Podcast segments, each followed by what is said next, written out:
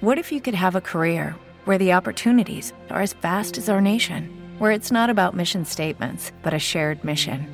At U.S. Customs and Border Protection, we go beyond to protect more than borders from ship to shore, air to ground. Cities to local communities, CBP agents and officers are keeping people safe. Join U.S. Customs and Border Protection and go beyond for something far greater than yourself. Learn more at cbp.gov/careers. Vamos agir. Apoio Governo do Ceará. Nossa prioridade é salvar vidas. Realização Rádio Povo CBN 95.5. Apresentação Mirella Forte. Oi, gente, uma ótima tarde. Sejam todos bem-vindos ao Vamos Agir desta terça-feira, dia 20 de abril de 2021. E no programa de hoje vamos falar sobre saúde mental no ambiente de trabalho com a especialista em psicologia organizacional e do trabalho e também gerente de recursos humanos do Emílio Ribas, medicina diagnóstica, Luciana Vieira. Uma ótima tarde, Luciana. Olá, boa tarde a todos os ouvintes. É um prazer estar aqui com vocês, compartilhando um tema de tamanha importância nesse cenário que a gente está, né? Sem muito dúvida. Obrigada. Muito obrigada pela sua participação aqui também. É, sem dúvida, um tema muito importante, Luciana. E muitas pessoas, inclusive, confundem uh, saúde mental com a ausência de transtornos e enfermidades mentais. Explica pra gente, Luciana, o conceito de saúde mental, para a gente poder entender melhor.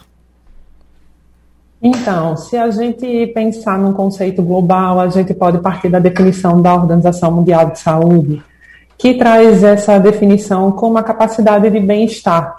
E aí o indivíduo ciente de suas habilidades, ele tem essa possibilidade de enfrentar as tensões normais da vida para trabalhar de uma forma frutífera, né, para ele poder contribuir com a comunidade e se sentir útil dentro dessa sociedade.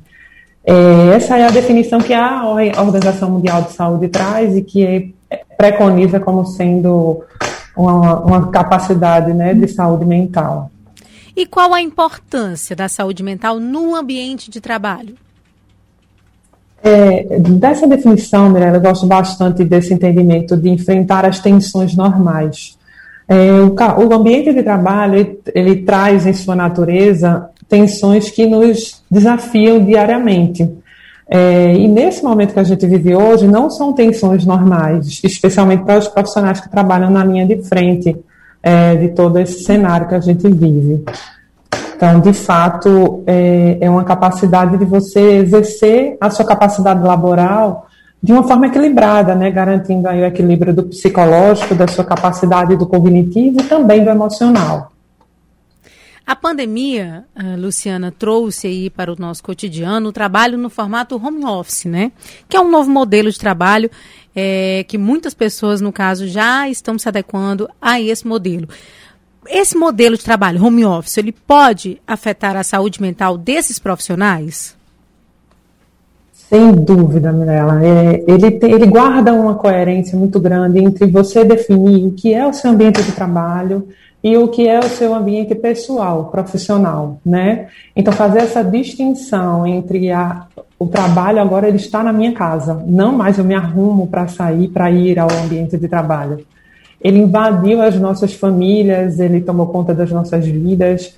É, o meu filho, por exemplo, de três anos participava das reuniões para fazer as entradas é, como que a mesma forma que eu então dava um boa tarde, queridos, eles entravam também no boa tarde e, invadindo essa realidade nossa. Então, interfere na medida em que a gente não consegue fazer essa distinção entre o que é trabalho e o que é ambiente de, de, de casa, né, de família.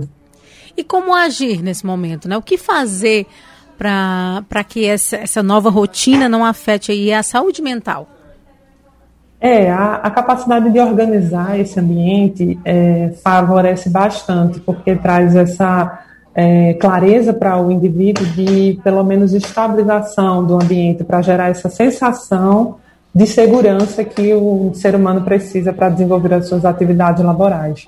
Então, definir uma rotina, definir a hora que você começa, a hora que você termina, é, e entender em todos esses momentos qual é a divisão que é possível ser feita para garantir que exista realmente a geração do resultado, é uma autodisciplina grande né, que faz parte dessa capacidade é, cognitiva desenvolvida para conseguir realmente fazer uma boa contribuição aí e garantir a execução do seu trabalho. É, a gente sabe que é realmente uma, é uma situação muito difícil às vezes, principalmente, Luciana, para quem tem filho, né, que fica aí tentando conciliar o trabalho e os filhos e a casa, e principalmente para a mulher, né? É importante a gente falar isso, uh, Luciana.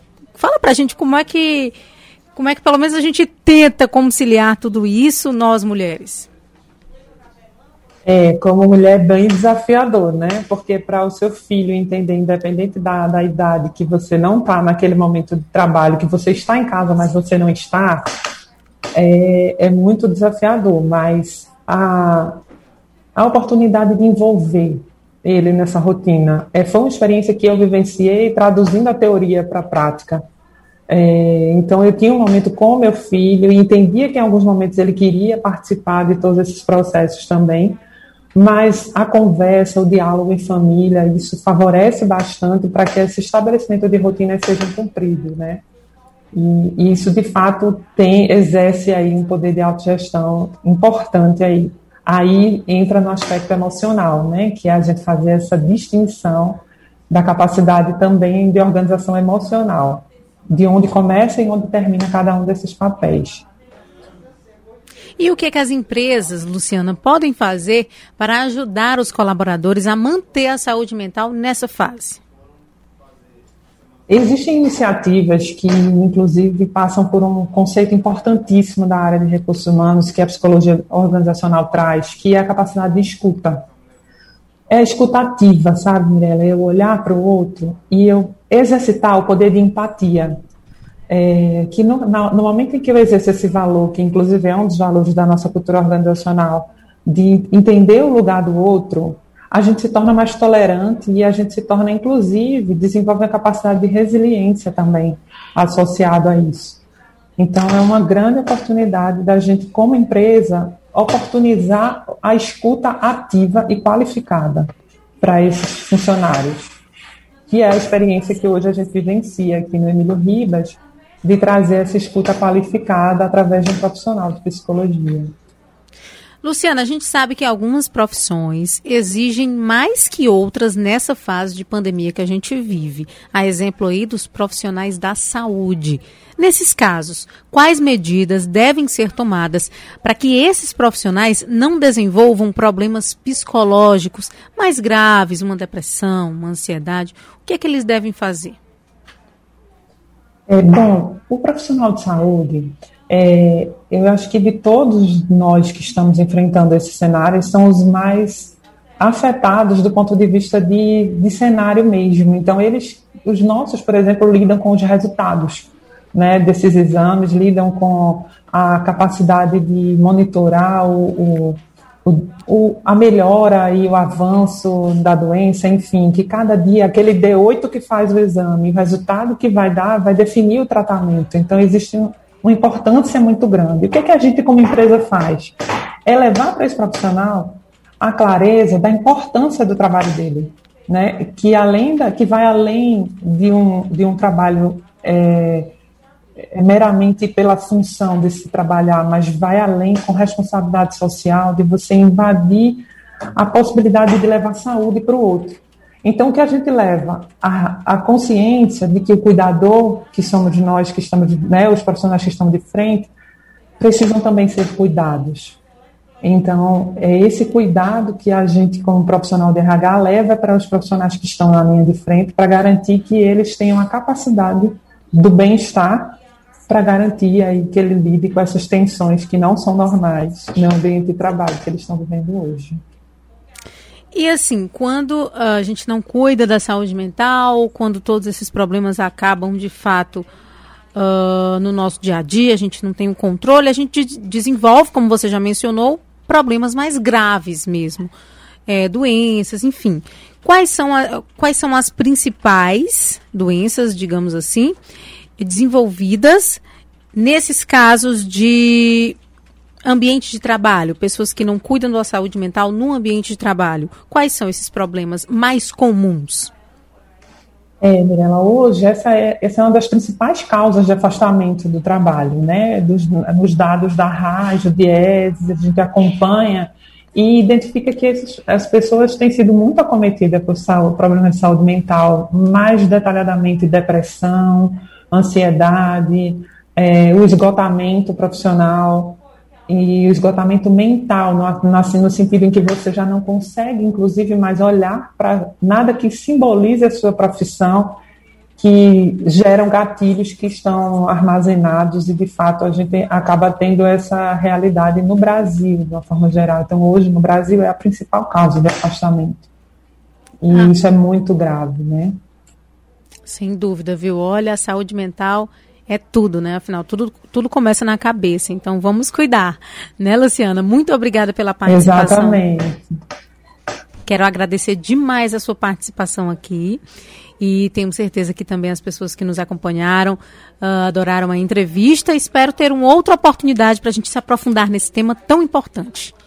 Isso mesmo, fica disponível, Mirella. De fato, é uma grande oportunidade. Eu gostaria só de ressaltar: cuide, e cuide exatamente daqueles que são cuidadores, porque todo cuidador ele precisa de cuidado. E se quiser conhecer um pouco mais depois de como a gente tem desenvolvido esse trabalho de acompanhamento e atendimento no, no Emílio Ribas, a gente está à disposição. Pode acompanhar a gente nas redes sociais e também na nossa homepage. Obrigada, tá? Muito obrigada. E é isso, gente. Conversei sobre saúde mental no ambiente de trabalho com a especialista em psicologia organizacional e do trabalho e também gerente de recursos humanos do Emílio Ribas Medicina Diagnóstica, Luciana Vieira. E é isso, gente. Logo mais às três da tarde, já já, na live do Vamos Agir, a gente conversa sobre home office e os cuidados com a postura. E quem fala com a gente sobre isso é o doutor Alberto Alves, ele que é ortopedista e traumatologista, e também Rafael Vieira, fisioterapeuta, fisioterapeuta e professor universitário. E você pode acompanhar a live no Facebook, YouTube, Twitter do Povo Online ou então na página do Facebook da rádio O Povo CBN. Foi um prazer estar por aqui. O Vamos Agir acaba agora, certo? E na sequência você fica com Guia Econômico, hoje apresentado por Neila Fontinelli. Uma ótima tarde. Vamos agir. Apoio Governo do Ceará. Nossa prioridade é salvar vidas. Realização Rádio Povo CBN 95.5. Every day we rise, challenging ourselves to work for what we believe in. At US Border Patrol, protecting our borders is more than a job. It's a calling. Agents answer the call working together to keep our country and communities safe. If you are ready for a new mission, join U.S. Border Patrol and go beyond. Learn more at cbp.gov/careers.